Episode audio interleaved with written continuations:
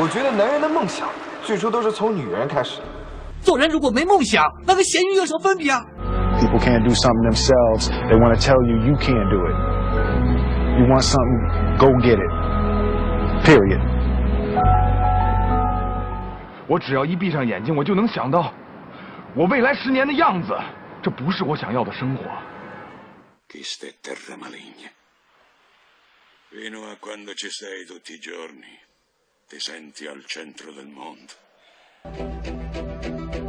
直到最后一刻，都不可以放弃希望。一旦死心的话，比赛就结束了。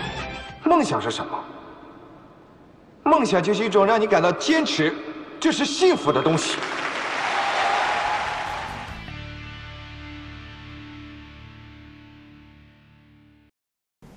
大家好，欢迎来到向向上上小宇宙。呃，我是大主播麦田。今天我要采访我们这位朱恋，我的老朋友。然后我先让他做个自我介绍吧。大家好，我是新启程传媒的朱恋。呃，最近动作频频啊，看你又搞了一个无限可能创业者俱乐部，名字又长又屌是吧？然后又搞了一个创客潮咖啡，到底有怎么样的一个想法？生命不息，折腾不止。我们新启程因为运营了几年，我觉得目前我也算是个闲人了。呃，我我我做的事情不多，所以以创业者的身份吧，我希望能够聚集更多的创业者在一起谈梦想、聊人生，所以就有了无限可能创业者俱乐部。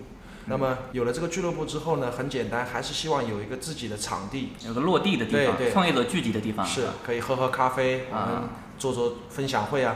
所以目前又搞了一个创客潮的这这么一个咖啡，叫、嗯实际上叫办公咖啡吧，啊不不是正常意义上理解的那种营业的咖啡，是还是办公。很多创业者，假如说我不用租写字楼，我就可以到这边来对交流我的项目啊，对对对谈投资啊，认识更多的合作伙伴，是这样。是这样，。是这样，就是你你有项目，你如果现在没有办公地点，那你嗯完全可以不住办公地点，来我这里喝咖啡，你可能就一天点上一杯咖啡，你可以待在这里待一整天，啊，这个比租办公场地费用要省很多，二十多块钱待一天嘛，目前十八块，十八块啊，还便宜。对，还可以续杯吗？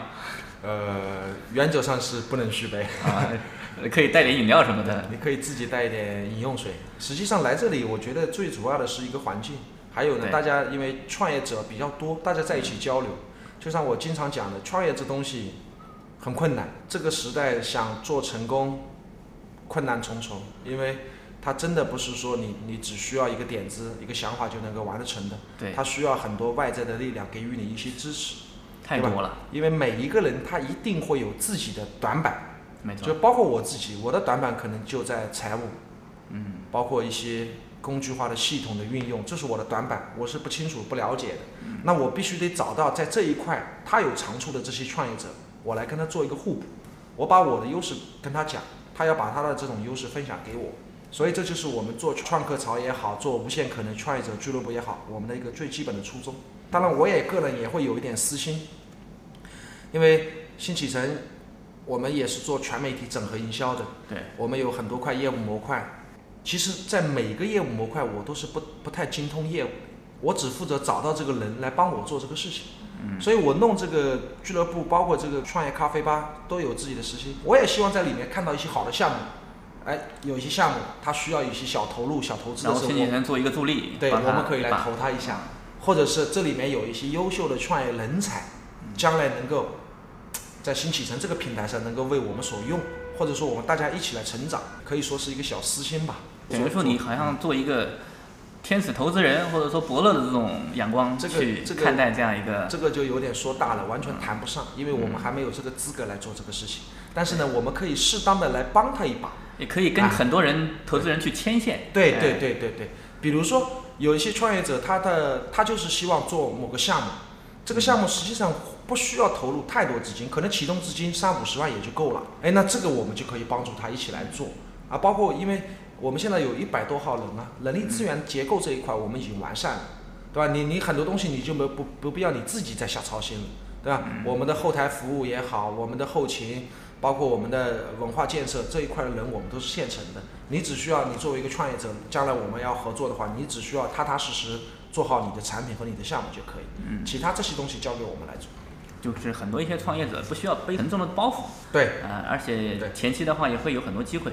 对，因为确实创业太困难。你看，创过一次业失败的，再创第二次业再失败的，一般的他不会有第三次的，因为他知道这个过程太痛苦了。对，呃，反而是我这个呃初生牛犊不怕火，我可以随便来玩儿，因为创业里面它涉及的环节太多了，没错，啊，太多了。是的，而且不管你抱着什么样的目的，最起码你到这个地方来，嗯你可以很大规模的去扩充自己的人脉嘛，认识很多人，是对包括跟你同样创业的人，包括投资人，包括我们各种技术啊、财务啊，对你所有不擅长的一些短板都可以找到。啊所以我经常开玩笑的说，我说一个人有无数种能力，嗯我们经常说的“能力”这个词，实际上我觉得一个人有一种能力是非常重要而且必不可少的。如果没有这个能力，有其他其他任何能力都是没有用的。这个能力就是什么能力呢？就是找到能够帮助你你的人的这种能力，就是说大一点说，就是你要能够号召别人，或者说你能够吸引别人，你能够让别人能能够来帮助你，因为这个东西不容易的，别人凭什么要帮你呢？跟你无缘无故，对他他为什么要啊帮你呢？所以这种能力很重要，远比你的所谓的你你的所谓的学习能力啊，你的各方面能力都要强。那这种能力非常重要，有的人别人就愿意帮他，这个其实说到底还是关于情商的问题了。呃，不见得你这个人智商多高，你能力多强，别人就愿意帮你。对，有的时候你锋芒太露，你对。觉得人家觉得跟你在一起，你屌人太装逼了，太有是价值了，那个不行，是吧？对。吸引一些欣赏你的人，怎么样让别人欣赏你很重要。哎。，是，所以这个这个真的很重要。我们这个电台的群体，嗯，我我不太清楚是哪些人，我们八零九零后，八零九零后。当然七零后也有了，是吧？啊，但是啊喜欢移动互联网的人，啊，对。移动互联网的人。那我们待会儿可以随便聊一聊这些人。对，我倒对我倒觉得这些人身上有很多东西都要来聊。为什么要聊呢？因为无限可能创业者俱乐部，包括创客潮，我们团结的也是这么一批人。嗯嗯，但我们这一批人呢是有想法、有梦想，但是很多时候啊，我们缺乏的是社会常识，真的缺乏。所以这个在职场里面，我觉得有时候对我们不太有利。有人很吃亏的。对，很吃亏，很吃亏。包括我自己也是八零后，是吧？我们都是啊，你是同八零后啊？同一时代的人。对我以为你是七零后嘞。差不多，七零底八零初差不多嘛。啊，你不要冒充八零后啊！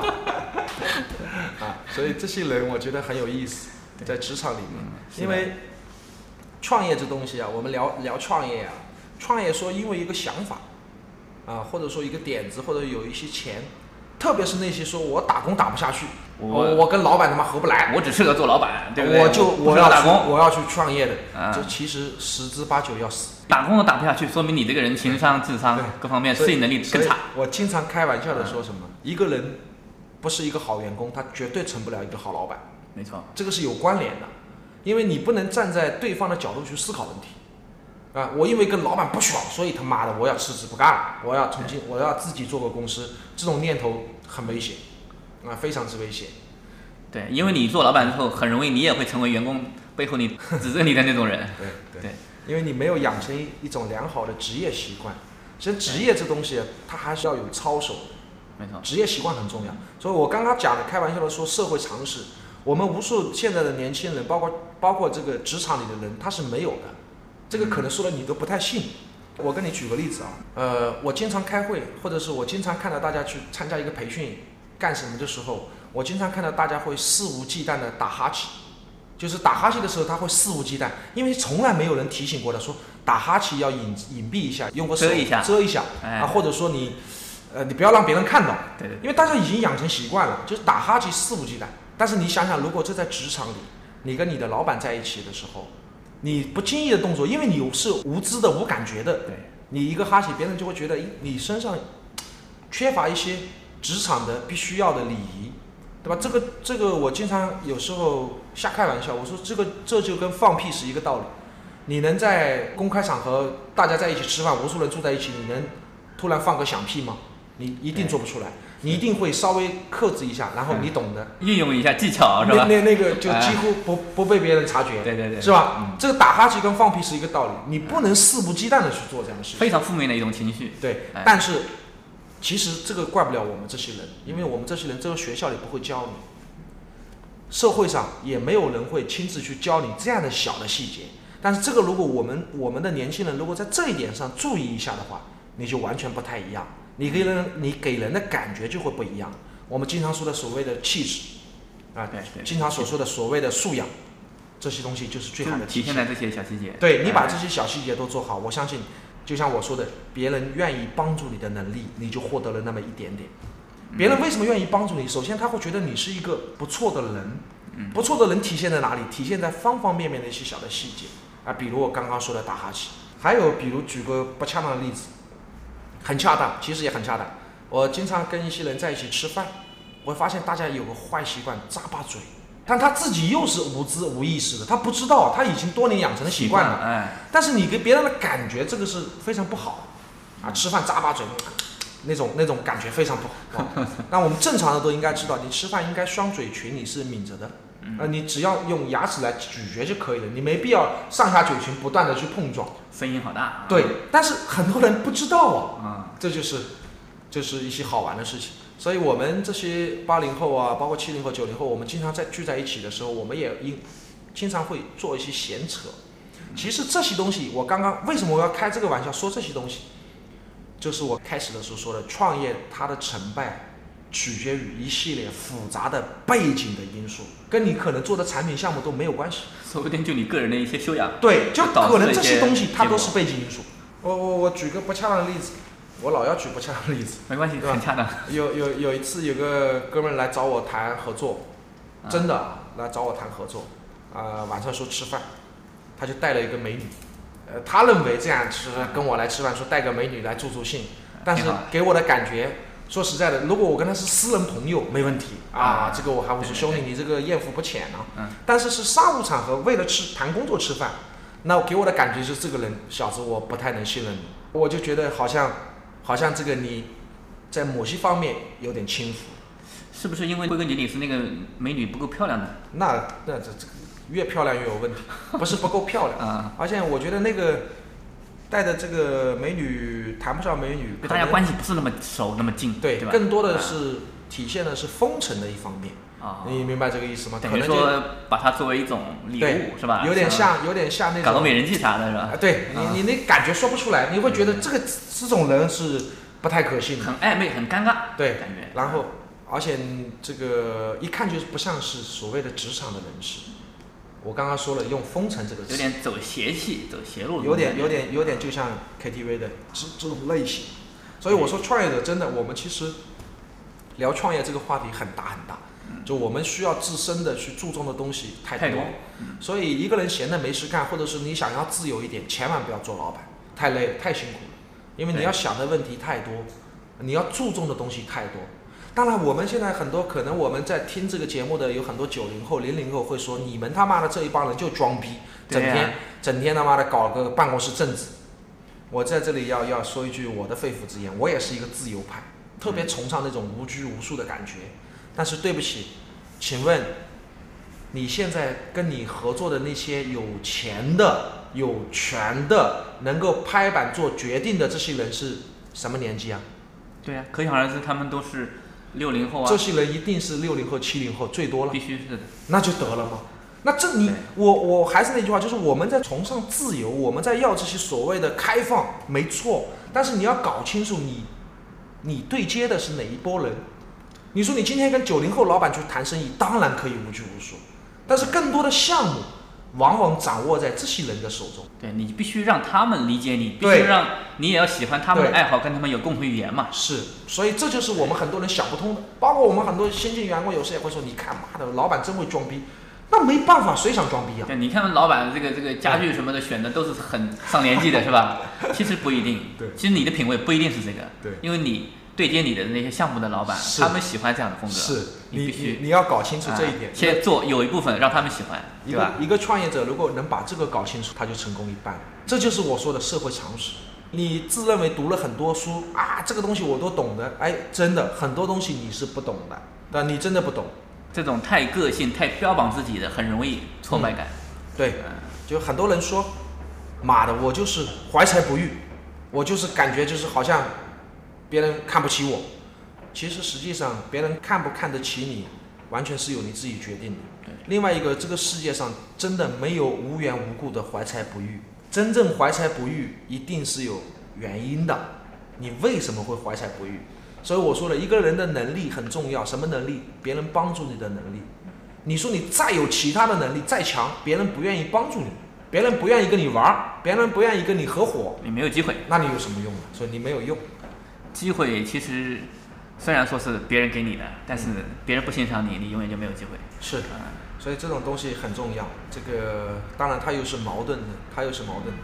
我们很多时候崇尚，比如说啊、国外的一些这种这种呃资本万恶的资本主义国家的这种管理方式啊，你看别人啊从来不讲究这些东西，但实际上你没有看到，也讲究，对吧？也讲究。就怎么说呢？我我我经常说的，在在公司我也经常讲，我们要说别人愿爱听的话，做别人爱做的事。就说话也是一样，要说别人爱听的话，不是说说自己想说的话。当然，这个马上就会有人反驳说：“妈的，你又开始装逼了。哦，当然我想说什么说什么啊，我对不对？我想说什么，我当然要说什么。分场合嘛，所以这个这个也是一个理解吧，大家自己去理解。就你一个人，你要让别人觉得说的话让别人觉得愉快，那你这个人自然而然别人就愿意来跟你一伙，别人就愿意来把你托起。那众人将你托起，你就成就事业了。哎，其实就是像古文里面有一句话说什么“得道多助，失道寡助”，很多年前大家就人家就已经证实了这一点，是吧？只不过现在很多年轻人不太理解这个东西。是。伟大领袖毛主席教导我们，向上小宇宙，这是一档三种青年都要听的节目。因为毕竟现在你公司有一百多号人，什么样的人都有。对，呃、从最基层、中层到高层，嗯，很多人有的时候你肯定不认识吧？不是所有员工都认识吧？我只认识十来个，倒不是说我懒，我记性不好，而是我认为我只需要认识十几个人。嗯，一个做老板、做创业者，千万不要太粗暴的、粗哎暴的去干涉不该干涉的东西。对我只认识高管层面的人，下面的人我不需要认识，因为如果我跟他们打得太火热，那么这个就有点粗暴干涉了，没必要，完全没有必要。所以其他的中层会怎么想，对吧？对对嗯，没必要。这个这个，老板要做一个废物，要做一个闲人。一个老板没有这种思想，说我啊什么事情我都要管，永远做不到。老板必须要有一个思路，就是我要做一个废物。所以我刚刚跟你讲，我们公司的业务我没有一块是懂的。什么活动策划，你拿个报价给我，看都看不懂。妈又是行价，又是什么什么，这是我完全好几种价格是吧？对，包括设计、创意设计、品牌设计，我也不懂。我我什么软件都没听说过，我只听说过最 Photoshop。最早你肯定有有懂过，有做过，只不过现在公司那么大了，只懂网络营销不一样了。。我们其中有一块业务是网络营销。网络营销你都懂的？网络营销我是懂，为什么呢？因为我这个我我这个人从踏入社会工作到现在就没换过行业，一直干的就是网络营销，嗯，对吧？最基础的网络营销还是了解。所以老板呢不需要懂业务，真的不需要。那这个你因为你不是做那种纯技术流派的，那，你比如像谷歌、百度这样的，那那那那你做这样的创业公司，必须得你老板是工程师文化嘛，不一样。哎，你是一把手。你更多的项目做服务类的项目，老板其实可以不懂业务，老板要懂人心，那有点像什么马云的那一套了，感觉。就是这样的。老板真的要懂人心嗯，懂人心里面最重要的一点就是懂分配，是吧？懂分配。这个世界没有无缘无故的爱，什么样的人给什么事情做？特别是现在九零后已经成为企业的主力军了，这个世界没有无缘无故的爱，对，你们企业九零后占多少？非常多。啊，这批人说实在的，你说你要培养他多高的忠诚度，你如果没有分配机制，不要谈这个。对，什么叫分配机制呢？很简单，比如说，明天我们宣布新启程宣布说早上七点钟上班，你看吧，至少有一半人说老子不干了，是吧？你这个时候跟他讲，妈的，你们要有忠诚度啊，必须的啊，你们怎么样啊？你看没用，这个时候你要跟他讲分配机制，嗯，老板明天早上七点钟上班，工资上调百分之五十，哎，你看大家就干了，这就是分配机制嘛，嗯哎，对。心理嘛，你要研究他的心理。是，所以聊到这个话题，我倒觉得我也有几句话想说的。什么样话呢？就是我们现在不管我们是几零后的，在职场上有一点很重要，就是所谓的忠诚度。这个又不是洗脑说啊，你要有忠诚度，忠诚度很重要。忠诚度怎么表现呢？一定要表现出来，你爱公司，你爱你的产品和你的服务，甚至说你爱你的老板，因为我们很多人能力很强，但是不知道为什么自己混不下去，他忘了一个最基本的道理，也是社会常识。能力越强的人，如果忠诚度不够高，他的破坏性是越大的。所以无数老每个老板都懂这个道理。就你的能力很强，但你的忠诚度不够，我告诉你，在这个公司你很难混。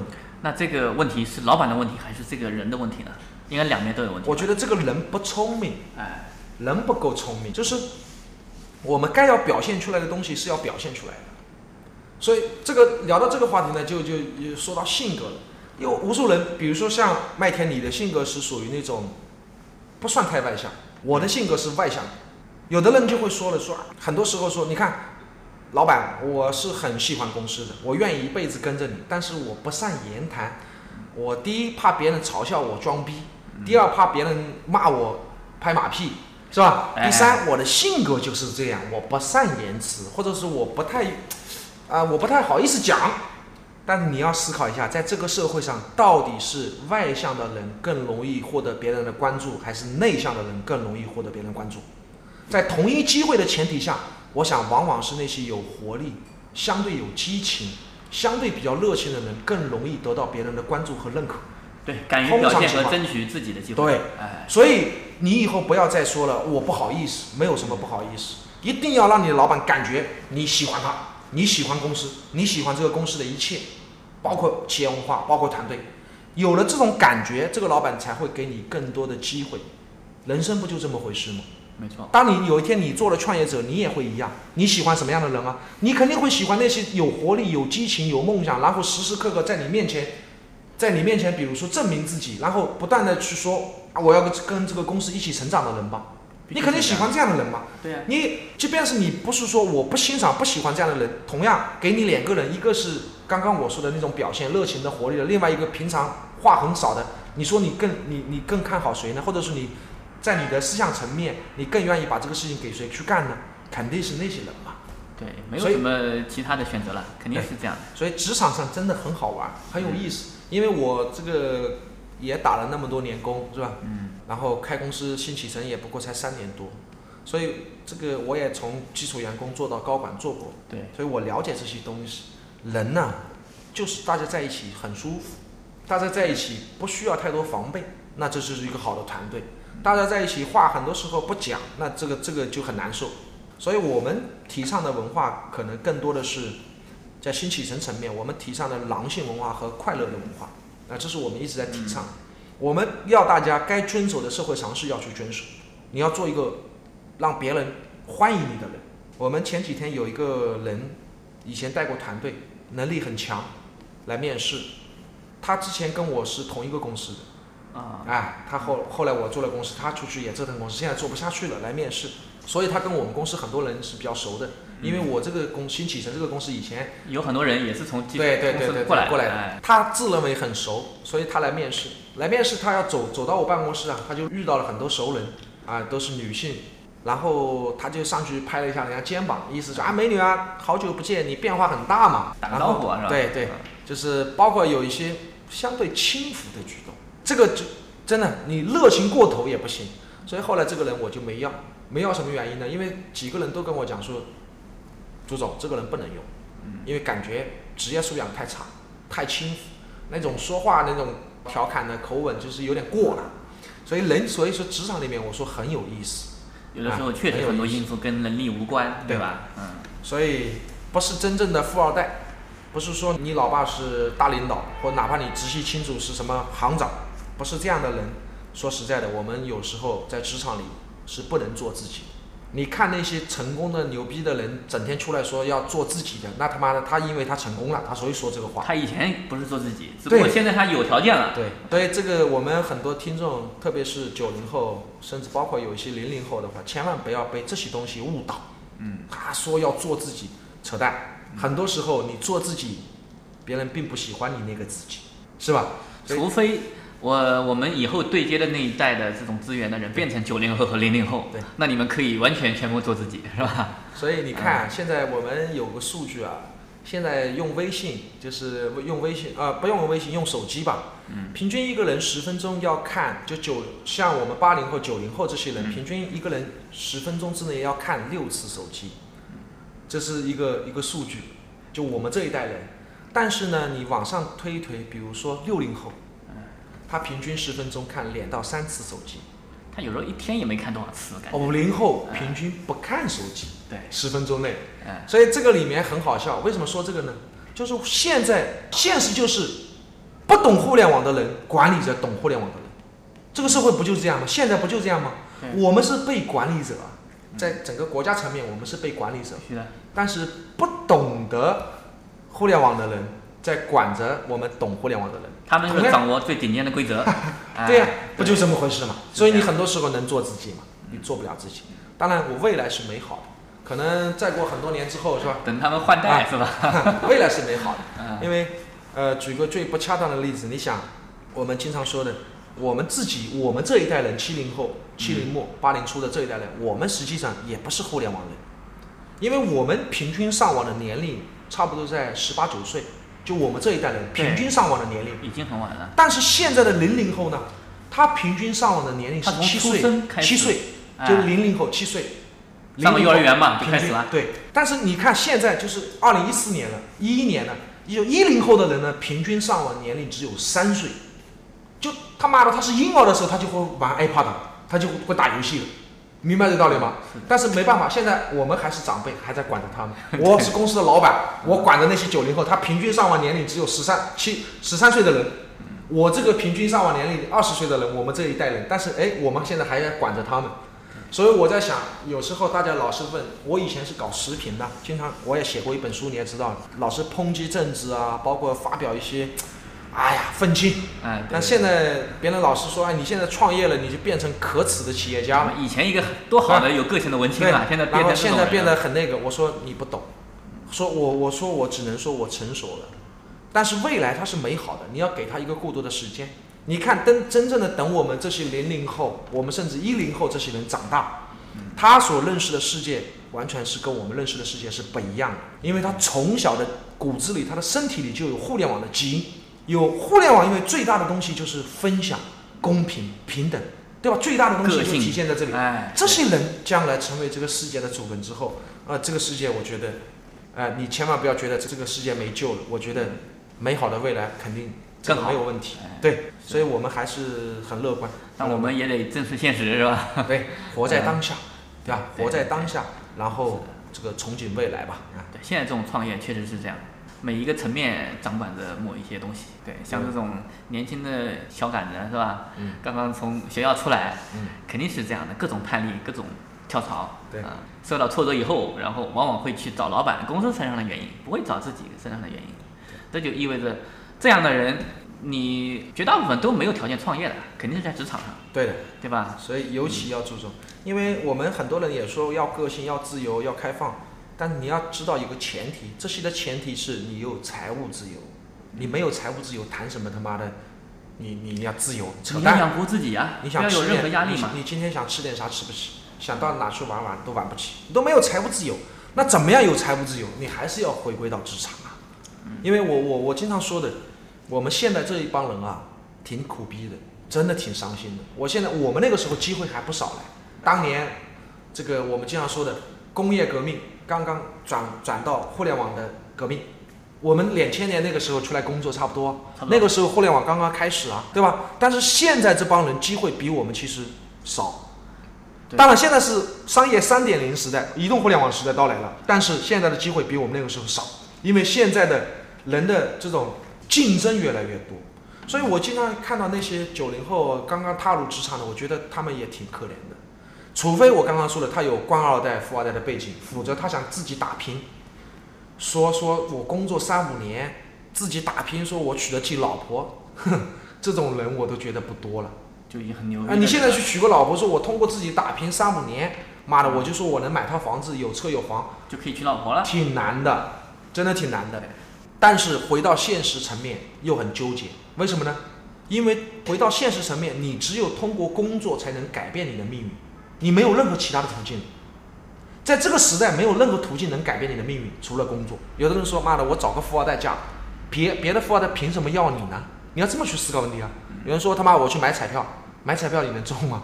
这些东西都是没法改变你的命运的，只有通过工作。除非他妈你长得真的很好，是吧？去选美什么的，啊，长得有那个条件的，确实很多男人会找你，是吧？长得真的太好也没用，门不当户不对，这个是婚姻一定是不幸福的。你要搞清楚这个道理。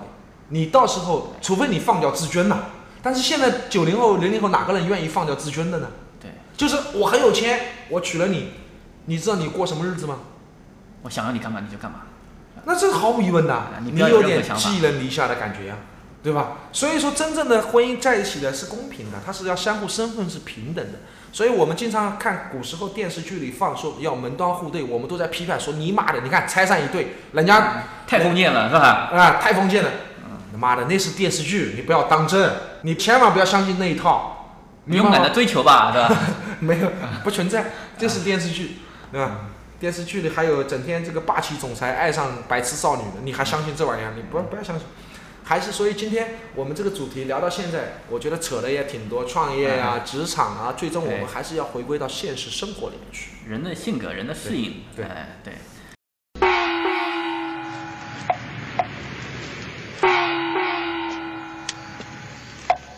天干物燥，不要睡觉。您正在收听的是《向上小宇宙》。呃，聊了也蛮多的了，最后我想送点送几句，我认为我一直在提倡的一些东西，大家听一听，你见见见见一下，看看有道理你就听，没有道理你就不需要听。呃，我想说几点，第一个，人一定不要被性格所困，不管你是什么样的性格，啊，你说你是外向的，你是内向的，你是奔放的，你是风骚的，这些都是你性格呈现出来的东西。千万人不要被性格所困，要利用自己的性格。怎么利用性格？说白了就是见人说人话，见鬼说鬼话。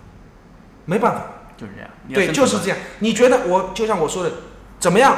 你说的话让别人愿意听，你就说这样的话。别人这个话说了你不愿意听，那你就少说，不说。所以第一个，我想给大家的建议就是不要被性格所困，要利用自身的性格。这个场合需要我笑我就笑，这个场合需要我哭我就哭，因为现实社会很残忍，你必须得做一个演员，这是第一个忠告。第二个，不要被钱所困。被钱所困是什么意思呢？一个人一旦被钱所困，这一辈子很难再会有气质，特别是女人。你一旦被钱所困，你身上没有任何气质可言。不被钱所困什么意思？就是喜欢的、看到的、喜欢的东西，不要说啊我钱不够，或者说我要省着用，该拿下就拿下。人生活在当下呀。就今天我看见一件衣服五百块啊，或者五千块，我我有这个购买能力，但是我又觉得肉疼啊，我看了喜欢，我又纠结，没必要纠结，看了喜欢就拿下，为什么呢？为什么呢？很简单，它会增加你的能量场，这个不是不是开玩笑。举例，今天你穿了一一个有袜子的洞，呃有洞的袜子去相亲的话，你今天一天会很不自在，特别是吃日本料理，比如要把鞋脱掉，你看嘛，你你很帅，高富帅，但是那天就是因为这个袜子，我告诉你，你那一天你都会觉得别人好像在盯着你看似的。其实也许大家没有怎么样子，对。但是你的心理不一样。你的心里啊就这个道理，所以不被钱所困，什么喜欢的就拿下，因为喜欢你拿下了，你保持愉悦的心情，这个带来的收获比你纠结带来的收获要大得多，就是这个道理。所以我喜欢什么，我一定为自己拿下。当然，不让你，你不能傻逼兮兮的说哦，我我月均收入只有两千，我去花个买个东西花五万，那神经病，就在你的消费能力范围之内。有点太扯淡了，哎，对，就不被钱所困，不要被钱所困，被钱所困一辈子小气。不要纠结太多的这种对东西啊。我刚刚举的这个例子也不恰当，不被钱所困还体现在哪里？比如说创业者要懂得给员工做分享，啊，你赚一百块，说实在的，你分掉九十块，这是应该的。因为什么？你不能一个人过去一个人吃一个面包，你觉得啊抢吃独食吃一个面包。现在你现在这个社会要他要合作的，你把面包可以做得像个足球场那么大，你哪怕只吃其中的十分之一，也比你以前吃一个面包要强得多啊。就要舍得嘛，对吧？哎，哎，你这自己去吃个小面包，这个面包正常的面包只有拳头那么大，你说我要吃独食，你最多就吃一个拳头这么大的面包。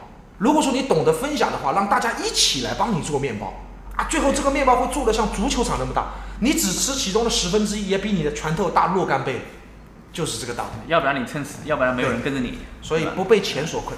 第三个呢，不要被宗教所困。这个为什么我突然讲这个？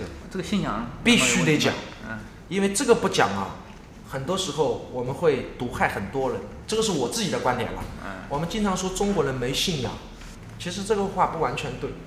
中国也有很多人有信仰，但是有信仰的人被宗教所困之后，其实这辈子就毁了。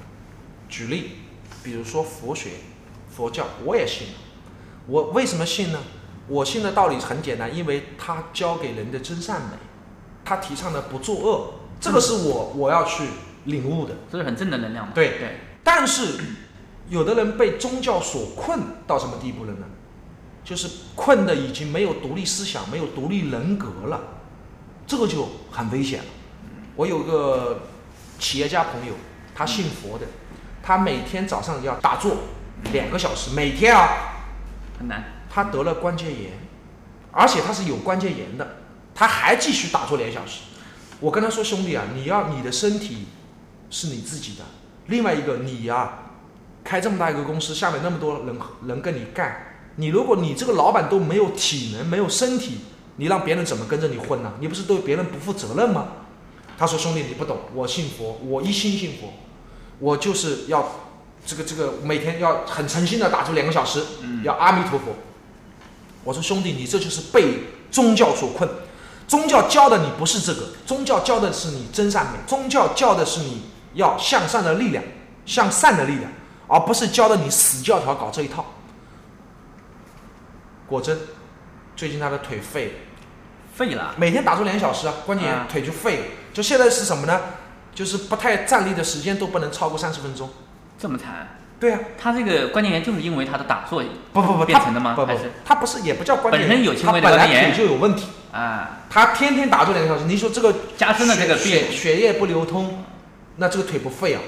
就是所以为什么我说呢？不能被宗教所困，被宗教所困很恐怖的。很多人只是把宗教作为一种形式了，嗯宗教有这个打坐，哎，我来，有这个怎么样子，我都学全了。其实你至于你的思想，你的这种正能量的一些部分，你这就是？被困，啊被宗教所困，他没有真正领悟一些东西，他失去了独立的人格和思想。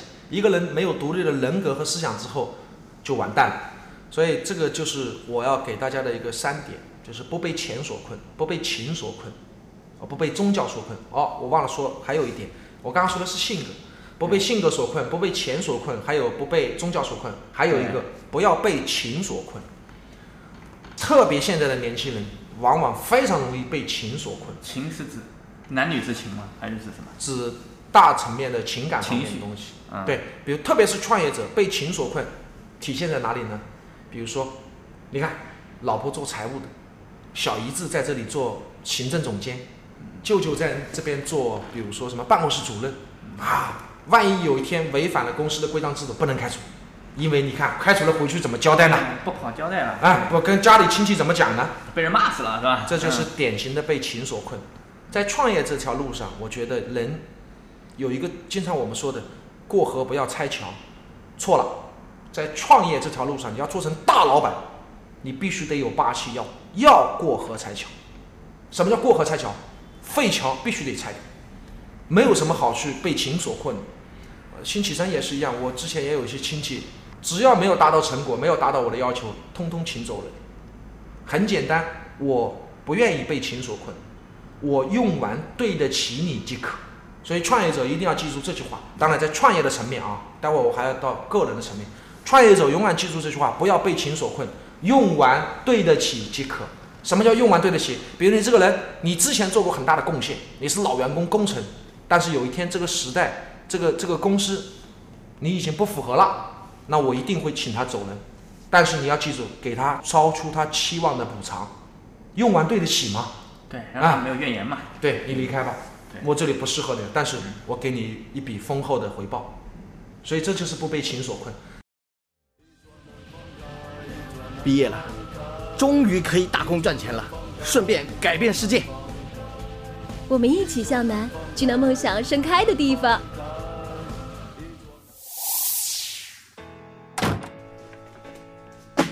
怎么回事啊？这个月业绩就这个了呀？你还想不想干了？亲爱的，阿米他们又飞巴厘岛了，你什么时候能带我去啊？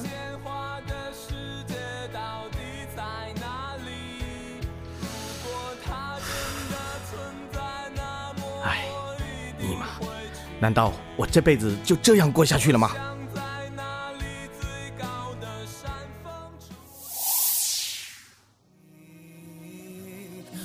Have a dream？再不改变，老了晒回忆都是 loser。向上小宇宙，向上小宇宙，向上小宇宙，向上小宇宙，燃烧吧，everyone！哦，越过谎言去拥抱你。每当我找不到存在的意义，每当我迷失在黑夜里。在个人层面上呢，很简单，不被情所困，什么意思？就是向前看。啊，有很多小年轻分个手啊，要死要活的，又是割腕又上吊了又自杀的，然后呢，回过头过过几个月再回过头看看自己这些行为，不是很傻吗？所以很多时候一定要向前看，啊，往上看，往前看，不要停留在自己的情绪当中。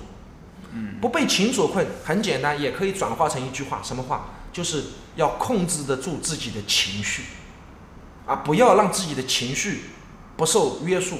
一个人不懂得控制情绪，这个人也很难成事。对吧？你说啊，我要发火我就发火，我受不了了，我要吵架，冲动了，太容易做出一些不对负责任的行为。对啊，所以这个我想，不管我们收听的我们听众里面是几零后，当然这个要做到也挺难，我只是这么一说，啊就大家希望给大家有个借鉴吧。目前这些你都做得很好吗？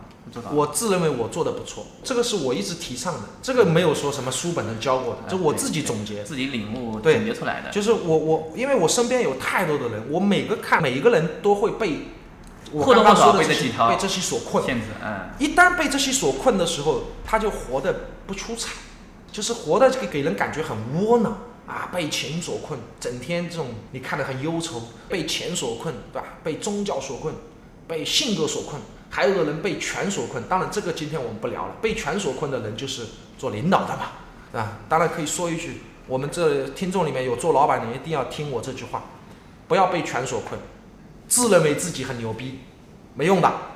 员工认可你，你放个屁他都会当命令的；员工不认可你，你他妈的命令都等于放屁。这就是被权所困的人典型犯的错误。我靠，好就是我多人都是这样。包括你，你不知道吧？有时候我们跟一些领导吃饭，他他，你看那个官腔，你看了就来气，你这背后肯定诅咒他，你妈你装什么逼啊，是吧？对所以这就是被权困的厉害的人。越是有权的人，当然我们这个权，我们本来我我指的是这个这个，其实政府层面的了。哎，当然我们把它转化到企业层面的，就是很简单，越是大的领导，你越要和蔼有亲和力，你你就得人心了。对所以我说，创业者做老板，这个你不懂业务不要紧，但是你必须懂人心，要哎。得人心，好吧？今天分析的很很有点这个这个，我们虽然没有准备啊，但是我觉得因为朱炼的创业职场那么多年，很多一些自然而然的对。总结的经验啊，对，都可以很系统的娓娓道来。今天总体来说，我们说的是人话，对，哎，不装逼我们讲的是人话，因为虽然早上我们这个参加了创客潮这个开业仪式是吧？嗯对。也会有领导讲话，嗯大家也要装个逼。为什么？毕竟我们就像刚刚我说的，不能被性格所困嘛。对有的事情我们必须得做，对是吧？对对，所以怎么说呢？就是归根到底，一个人要做一个让别人欢迎的人，如何让别人欢迎，那你就如何去做吧，因为这个很重要，非常重要。别人愿意帮你，这是你人生最大的能力，好吧？所以我们今天今天差不多聊不错就就聊到这里，有机会我们再聊好吗？哎好，对。朱炼应该是盐城人是吧？呃，我老家祖籍是盐城，江苏盐城。祖籍，啊然后你的县级是哪里？苏州啊，是吧？对，不不，这个是新苏州人嘛。松苏州人。实际上是一这样样一样的，我们都是新苏州这人这。个扯了又要扯一句，实际上我的最早的祖籍就是苏州人，在苏州的朱家庄。后来我爷爷的爸爸这一辈，就移到了盐城啊啊也也不算太老嘛，老太爷嘛，就那种。后来，所以我爷我爷爷就在盐城生了我爸爸，我爸爸也在盐城生了我，就是这这种祖籍弄来弄去的。后来现在又回到苏州，苏州是一个非常不错的城市。没错，当然这个让别人的是吧？这个口音是吧？但是不影响我们这个思想闪耀，是吧？对，普通话不标准，大家请介意啊。我们大家都是这样啊，听得懂就好，内容很重要，普通话不重要。好的，好，这样啊，各位，拜拜，拜拜，再见。与我们互动，请关注“向上小宇宙”微信公众号，还有官方微博和豆瓣小站。节目收听渠道除了微信公众号，还可通过苹果 Podcast、喜马拉雅、荔枝 FM 订阅收听。如果你是个有故事的人，写诗话痨，那就赶紧来做嘉宾录节目吧，做你擅长领域的意见领袖，认识更多和你一样满怀梦想的人。相信我，没有什么比这更酷的了。呃，如果你不明觉厉，那就从奔跑歌颂开始吧。